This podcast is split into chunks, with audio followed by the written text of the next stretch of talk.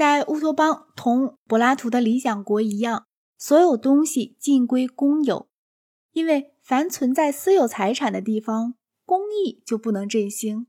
离了共产制度，绝不会有平等。在对话中，莫尔提出反论说，共产制会使人懒散，会破坏对官长的尊敬。对这点，拉斐尔回答：若是在乌托邦中居住过的人，谁也不会讲这话。乌托邦中有五十四个城市，除一个是首都外，全部仿同样格局，街道都是二十英尺宽，所有私人住宅一模一式。一个门朝大街，一个门通庭院，门不装锁，人人可以进入任何人家。屋顶是平的，每隔十年大家调换一次房屋，这显然是为了杜绝占有感。乡间有农场，每个农场拥有的人数不下于四十个，包括两名奴隶。各农场由年老贤达的场主夫妻管辖。雏鸡不由母鸡孵，在孵卵器里孵化。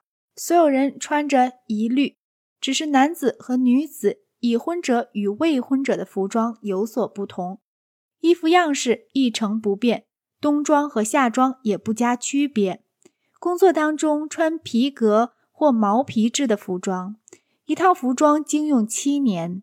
他们停止工作的时候，在工作服外面披上一件毛织斗篷，这种斗篷全一样，而且就是羊毛天然本色的。各户裁制自家的衣裳，一切人无分男女，每日工作六小时，午饭前三小时，午饭后三小时。所有的人都在八点钟上床，睡眠八小时。清晨起有讲演，虽然这种讲演并不带强制性质，大批人还是去听。晚饭后娱乐占一小时，因为既无闲汉，也没有无用的工作，六小时工作已足够。据说在我们这里，妇女。祭司、妇人、仆役和乞丐一般都不干有用的活，而且因为存在着富人大量劳力耗费在生产非必需的奢侈品上面，这一切在乌托邦里都避免了。有的时候发觉物资有余，官长便宣布暂停缩减每日工时。有些人被选举出来当学者，只要他们不负众望，就豁免其他工作。与政务有关的人全部由学者中遴选。政体是代议民主政体，采用间接选举制。居最高地位的是一个终身任选的主公，但是他如果专制暴虐，也可以把他废除。家族生活是族长制的，已婚的儿子住在父亲家中，只要父亲尚不老迈昏聩，便受他管束。如果哪个家族增值的过于庞大，多余的子女便迁进别族去。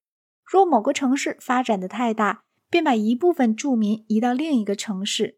假如所有城市都过于大了，便在荒地上建造一座新城市。至于全部荒地用尽以后该怎么办，一字没提。为供食用而宰杀的牲畜，全归奴隶做，以防自由民懂得残忍。乌托邦里有为病者设的医院非常完善，所以生病的人很愿意进医院。在家吃饭也是许可的。不过，大多数的人会在公会堂中吃饭。在这里，贱活儿由奴隶干，但是烹菜做饭妇女承担。年龄较大的孩子伺候进膳，男的做一张条案，女的做另一张条案。奶娘们带领五岁以下的儿童在另一个房间进餐。所有妇女都给自己的孩子哺乳。五岁以上的儿童，年纪幼小还不能服侍用饭的。在长辈们进餐时，鸦雀无声地站立在一旁。他们没有单令饭食，必须满足于餐桌上给他们的残羹剩饭。谈到婚姻，无论男方或女方在结婚时，若不是同身，要受严惩。发生奸情的人家，家长难免为疏忽大意招来丑名声。结婚之前，新娘和新郎彼此裸体对看。马不先除下鞍肩辔头，没有人要买。在婚姻事上，应当是一样的道理。夫妇有一方犯通奸或无可容忍的乖张任性，可以离婚；但是犯罪的一方就不能再度婚嫁。有时候，完全因为双方希望离婚，也许可离婚。破坏婚姻关系的人，罚当奴隶。乌托邦有对外贸易，这主要是为了得到岛上所缺的铁。贸易也用来满足有关战争的种种需要。乌托邦人轻视战功荣耀，不过所有人都学习如何作战，男人学，女人也学。他们为三种目的使用战争手段：本国受到侵犯时保卫国土，把盟邦疆域从侵略者手中拯救出来。或者使某个被压迫的民族从暴政下得到解放，但是只要做得到，乌托邦人总设法让雇佣兵为自己打仗。他们一心使其他民族对他们欠下债，再让那些民族出雇佣兵折偿债务。又为了战争，乌托邦人感到金银储备有用处，因为能用它来支付外国雇佣兵的报酬。至于他们自己，却没有钱币，还用金子做尿壶和。所奴隶的锁链，好叫人见识黄金、珍珠、钻石，用作幼儿装饰品，成人绝不用。逢有战争，乌托邦人对能杀死敌国君主者高悬重赏，对活捉君主来献的人，或者对自愿归降的君主本人，赏格外更优厚。他们连续敌兵中的平民。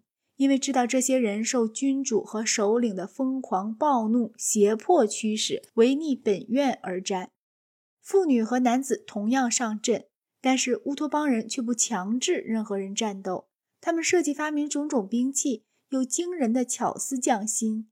可见乌托邦人在对待战争的态度上，明理胜过豪勇。不过，于必要时，他们也表现出极大的勇敢。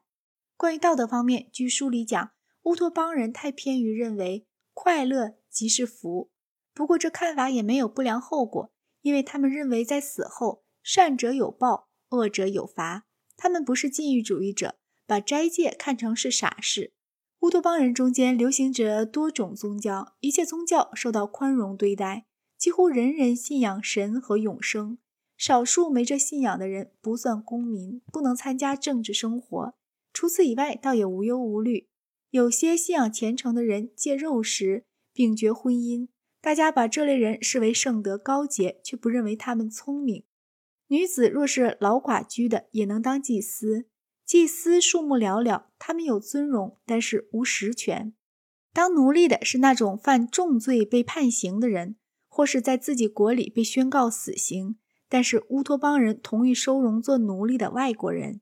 有人患了痛苦的不治之症。便劝告他莫如自杀，但是假如病者不肯自杀，便给他悉心周到的照料。拉斐尔西斯洛德述说他向乌托邦人宣讲基督教，许多人听说基督反对私有财产，就改封了基督教，不断的强调共产制度的重要意义。书将近末尾，他说，在一切别的国度，我唯能见到富人们的某种狼狈为奸，假借国家的名义和幌子。获得自己的利益。莫尔的《乌托邦》一书在很多点上带着惊人的开明进步精神。我并不特别指他为共产制度说教，这是许多宗教运动的传统老套。我指的却是关于战争、关于宗教和信教自由、反对滥杀动物以及赞成刑法宽大等意见。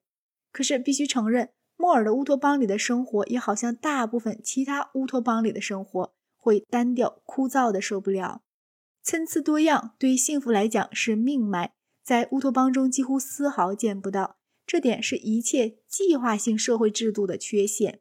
空想的制度如此，现实的也一样。